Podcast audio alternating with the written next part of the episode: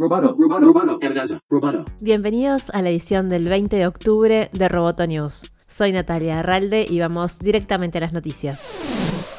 La adquisición por 2.100 millones de dólares por parte de Google del fabricante de monitores de fitness Fitbit parece encaminada a la aprobación de la Unión Europea a pesar de las protestas de grupos de consumidores sobre el interés del gigante de los datos y dispositivos de salud. De acuerdo con Bloomberg, la Unión Europea no ha enviado a Alphabet, la empresa matriz de Google, una declaración de objeciones con razones para bloquear el acuerdo. Si los reguladores llegan a bloquearlo en Europa o Estados Unidos, Google tendría que pagar a Fitbit 250 millones de dólares. La revisión de la fusión de Fitbit se produciría en medio de un creciente escrutinio global de las grandes empresas de tecnología. En estos momentos se espera que el Departamento de Justicia de Estados Unidos presente una demanda por abuso de monopolio contra Google, mientras el Congreso prepara una legislación para abordar presuntas violaciones antimonopolio por parte de Google, Facebook, Apple y Amazon.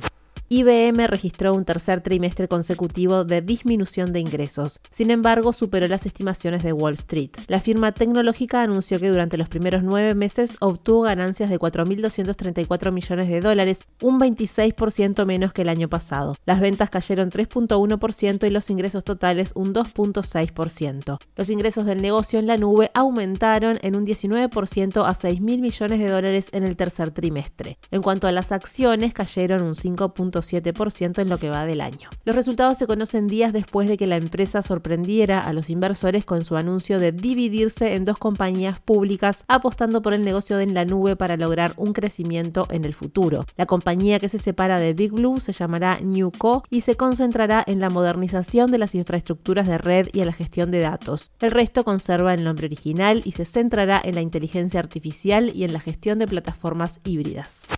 El histórico director de Warner Bros. Television, Peter Roth, dejará el cargo a finales de año. Roth ha sido el productor de televisión más prolífico de Hollywood durante más de 20 años y ha supervisado series de éxito como The West Wing, The Big Bang Theory y Two and a Half Men. AT&T, la compañía propietaria de Warner Media, contrató a Jason Killer como su nuevo CEO en abril. Como se sabe, Killer ha estado reestructurando la empresa y se espera que la ex ejecutiva de Netflix y ABC, Channing Dungey, lo reemplace. Ella dejó Netflix a comienzos de octubre.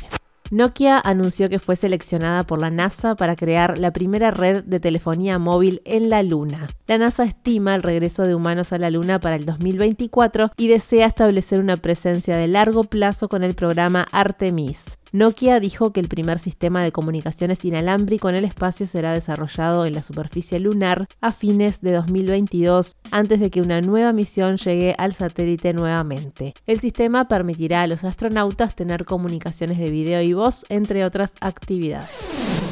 Roboto News es parte de Dovcast. Te invitamos a seguirnos en www.amenazaroboto.com, arroba amenazaroboto y facebook.com barra amenazaroboto. Hasta la próxima. Roboto News. Periodismo Tech.